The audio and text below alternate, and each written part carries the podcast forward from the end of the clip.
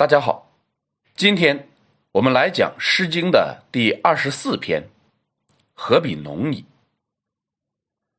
这是一篇与周朝公主出嫁相关的诗歌。大家知道周天子的女儿或孙女出嫁是什么样的情形吗？有的人可能会想象声势浩大的场面，其实场面还在其次。这里面还有礼制的问题。天子的女儿是要嫁给异姓诸侯的，但是诸侯是臣子，天子与之身份不同，所以不能像普通人家一样由家长主婚，而是要将公主送到同姓的诸侯国，由同姓诸侯国的国君。主婚，这是女方。再说男方，因为新郎是诸侯国的国君，不可以随便离开国土，所以要派卿大夫代表自己去迎接。等到了本国境内，国君再去亲迎。当然，如果新郎不是国君本人，而是国君的子弟。那亲迎的就可以是他的子弟，或者是其他卿大夫。所以周朝公主的出嫁路线就包括从周朝的都城到同姓诸侯国的都城，再由同姓诸侯国的都城到所嫁诸侯国的都城。掌握了以上内容，我们再来看本诗。何比农矣，堂棣之花；何不速用王姬之车？何比农矣，花如桃李，平王之孙，齐侯之子。其调为何？为斯一民，齐侯之子。平王之孙。诗歌一共三章，前两章的头两句是叠句，用了传统的比喻手法，形容王姬如堂棣之花和桃李之花一样盛艳。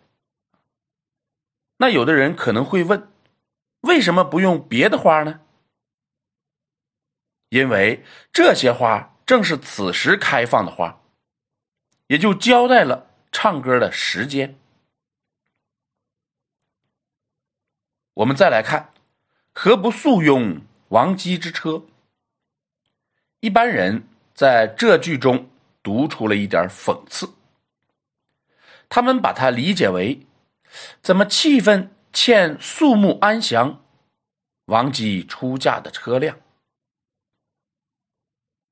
整首诗前后皆是赞美之词，唯独中间加上这样的一点讽刺，你不觉得奇怪吗？从结构上来说，显得很突兀；从主旨上来说，诗三百中讽刺批评的作品很多，但是都会用某种手段将讽刺批评的内容透露出来，讽刺男子。会说他二三其德，哎，也就是见一个爱一个。讽刺上司，会说他正是一皮一我，也就是把所有正事都推给我去做。讽刺国君，会说他如雀如纯如鹌鹑啊。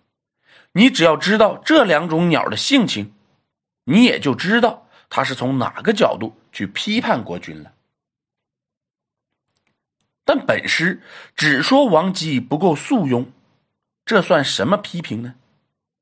不痛不痒，可以说是可有可无，无事生非，非常没有必要。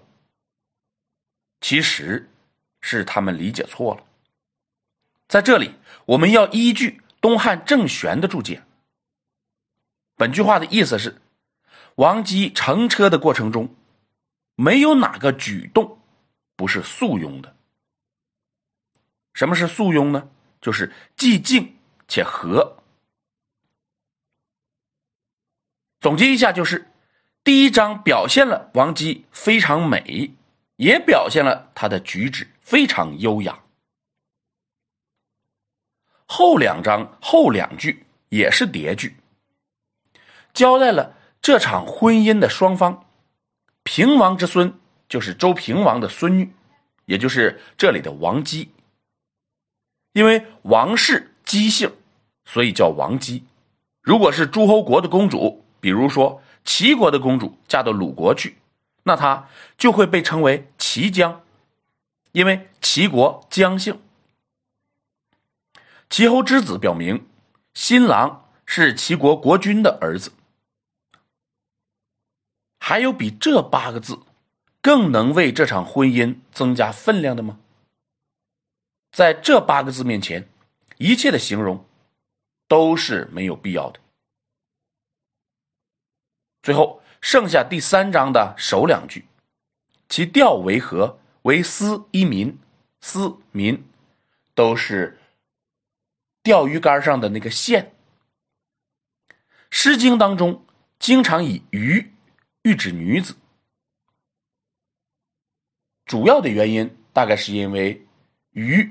它的繁殖能力非常强，子多，所以捕鱼、钓鱼自然就用来隐喻婚姻。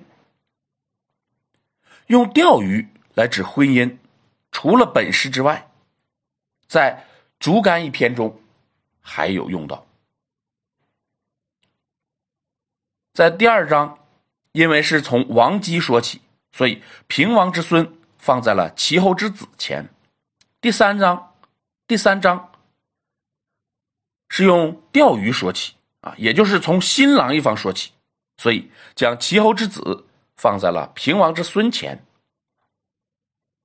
整篇作品非常的素庸，没有任何华丽的语言。